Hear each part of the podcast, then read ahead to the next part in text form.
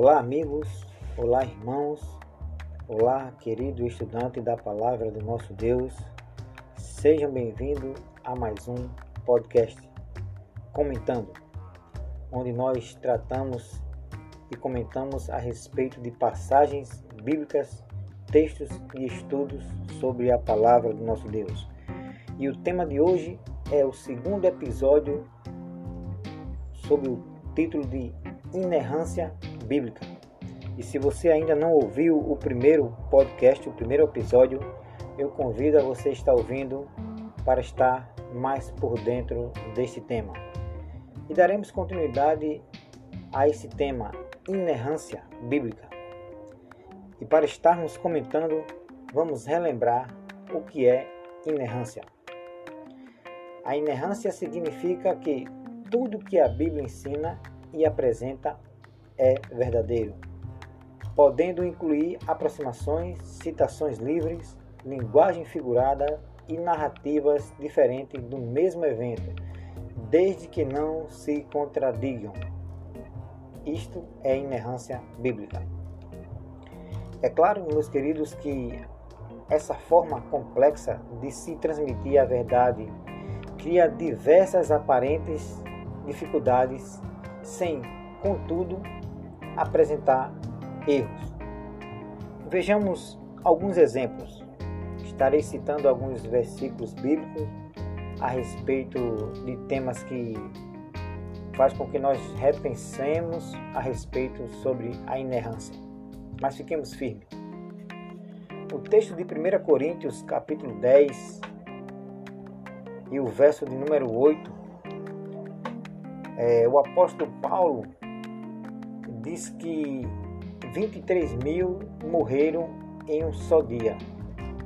E Paulo está fazendo referência ao Velho Testamento, relembrando aos irmãos a passagem onde ocorreu este fato.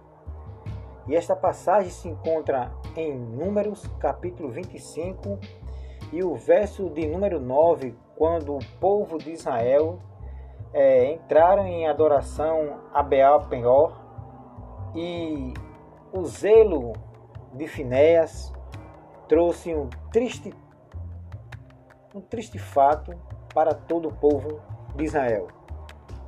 Eu vou ler um pouco da passagem de, do apóstolo Paulo, onde se encontra em 1 Coríntios 10, 8, onde ele trata desse texto. Ele diz o seguinte: é, os exemplos da história de Israel. A versão que eu estou lendo é a Almeida Corrigida e, o, e traz essa epígrafe. E eu vou ler alguns versículos a respeito desse assunto onde Paulo aborda essa passagem do Velho Testamento. Diz assim: Ora, irmãos, não quero que ignoreis que os nossos pais estiveram todos sob a nuvem e todos passaram pelo mar tendo sido todos batizados, assim na nuvem como no mar, com respeito a Moisés. Todos eles comeram de um só manjar espiritual e beberam da mesma fonte espiritual, porque bebiam de uma pedra espiritual, os qual os guiava. E a pedra era Cristo. Entretanto, Deus se agradou, Deus não se agradou da maioria deles razão porque ficaram prostrados no deserto. Ora, estas coisas se tornaram exemplos para nós, a fim de que não cobicemos as coisas más, como eles cobiçaram. Não vos façais, pois, idólatras, como alguns deles, porquanto está escrito: O povo assentou-se para comer e beber e festejar e para se divertir e não pratiqueis imoralidade, como alguns deles fizeram e caíram num só dia 23 mil.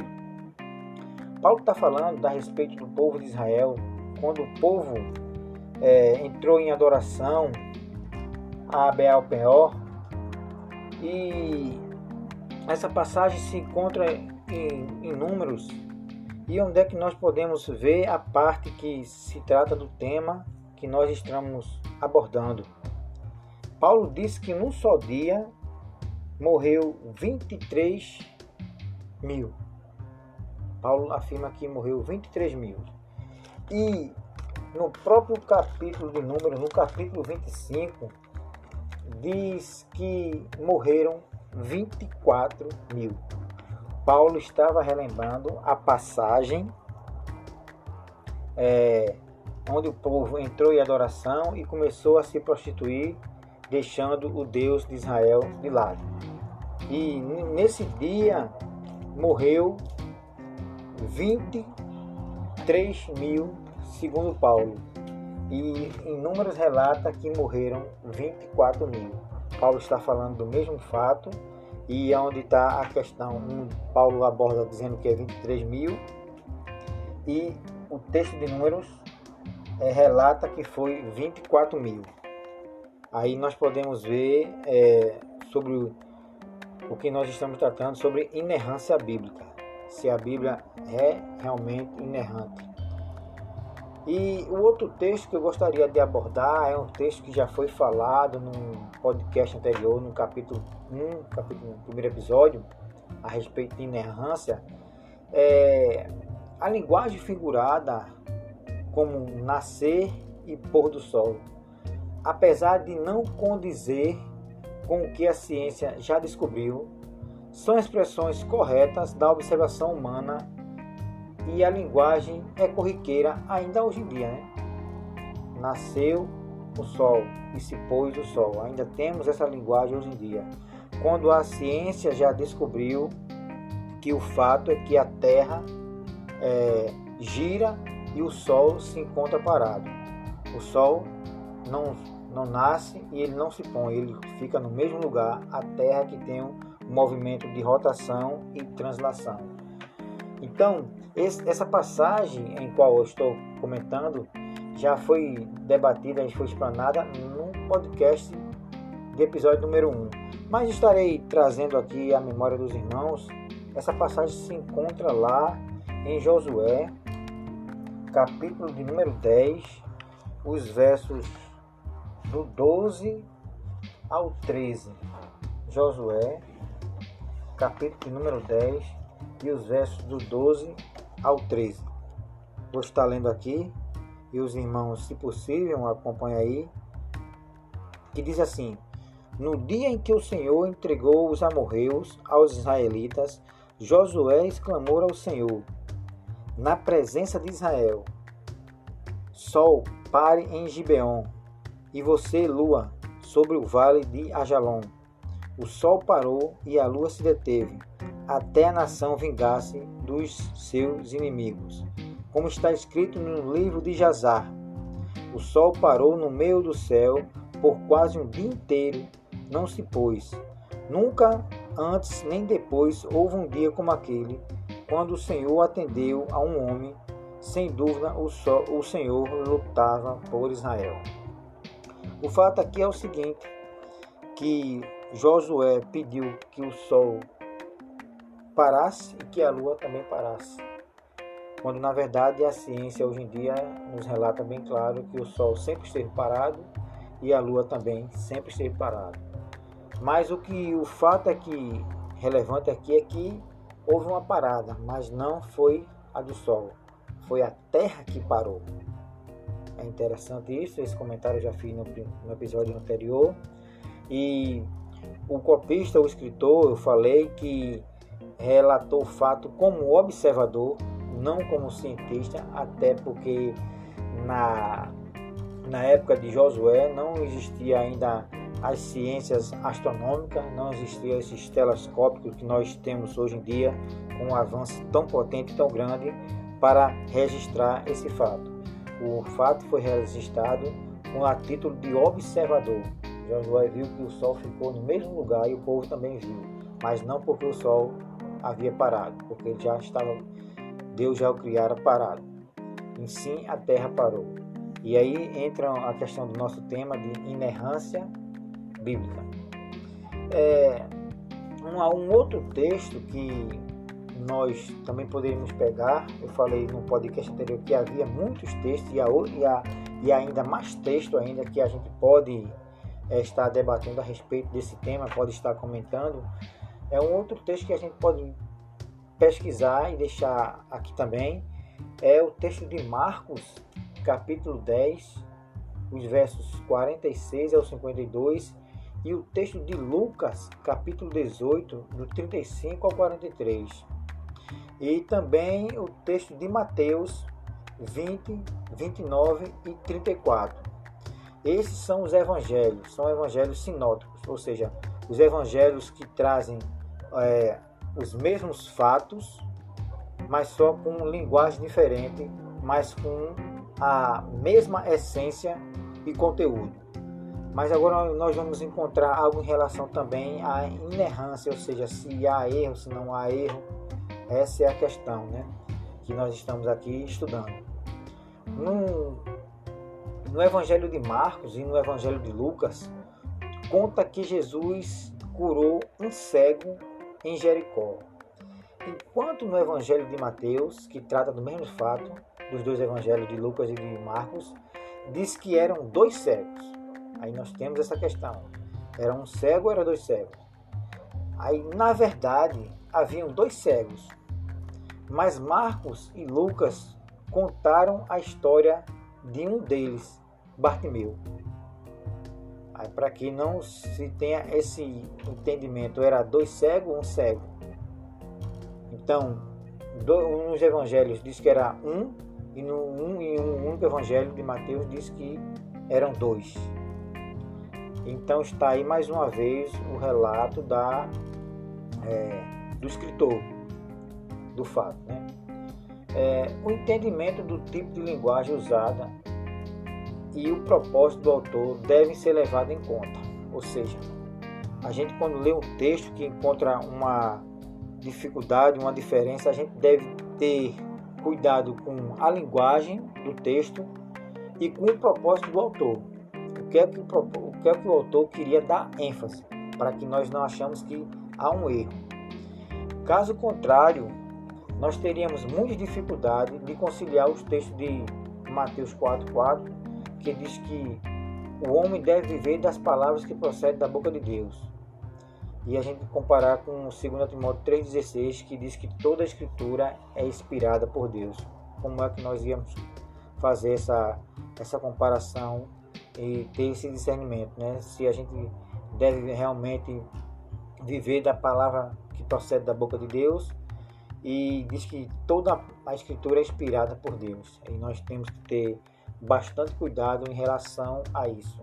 É, nos fatos do episódio anterior, o fato que nós comentamos a respeito de outros temas, a respeito do, da alimentação dos, dos povos de Israel, quando Moisés estabelece também é, que tipo de ave se deve comer. Encontramos uns, uns textos lá também, onde Moisés tá, tem um equívoco em relação ao morcego, que ele trata o morcego como ave, e o morcego não é uma ave, é, o morcego é um mamífero, hoje em dia a ciência nos mostra isso e nos ensina isso. Então é por isso que muitas pessoas é, afirmam que a Bíblia ela tem erros. A Bíblia tem erros. Diz que a, não a Bíblia o livro, mas diz que a palavra de Deus ela tem erro. E não é bem esse ponto que nós estamos aqui pensando que a palavra de Deus tenha erro. É, o reverendo Augusto Nicodemos, um pastor presbiteriano da igreja de Recife, ele escreveu um livro intitulado O que estão fazendo com a igreja.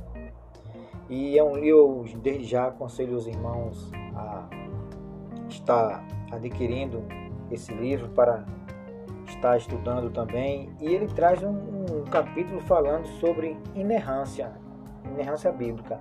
E ele traz um comentário na página de número 62, no parágrafo, parágrafo de número 4, ele diz assim: Quando digo que a Bíblia é inerrante, não ignoro os estudos recentes na área de linguagem que aponta para os ruídos inerentes na comunicação, como o desconstrucionismo, Tais dificuldades, contudo, não impedem que o Deus que nos fez a sua imagem e semelhança e que criou a linguagem possa usá-la como meio claro da sua revelação inerrante, a ponto que nem a cultura e nem a pecaminosidade humana distorcem o que eles quis de fato nos dizer. Ou seja, é, na essência, a palavra de Deus ela continua inerrante. Ela é inerrante. A palavra de Deus ela é inerrante. Ele está dizendo aqui que é, Deus quis transmitir a sua mensagem através de homens falhos, através de homens pecadores, através de homens que têm um conhecimento limitado, o qual nós temos um conhecimento limitado, mas a essência da palavra de Deus é transmitida através desse homem na inspiração. Mas Deus, contudo, não tira as características daqueles que foi inspirado.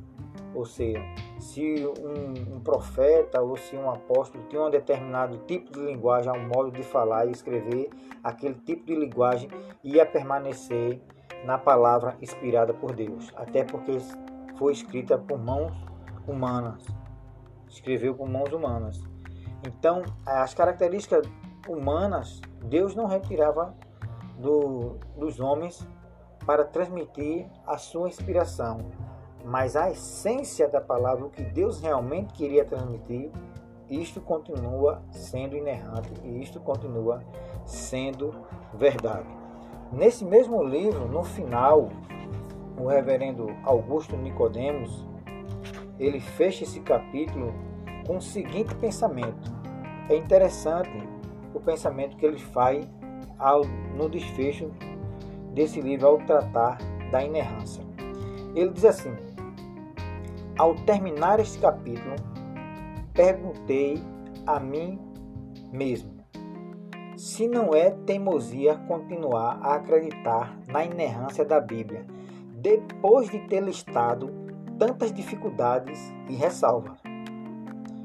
No entanto, quando penso em todas as dificuldades e ressalvas que os liberais têm de enfrentar para defender a validade e a relevância para hoje de uma Bíblia cheia de erros e contradições, não sendo mais que um mero registro humano da fé de Israel e dos primeiros cristãos eivados de mitos e fábulas.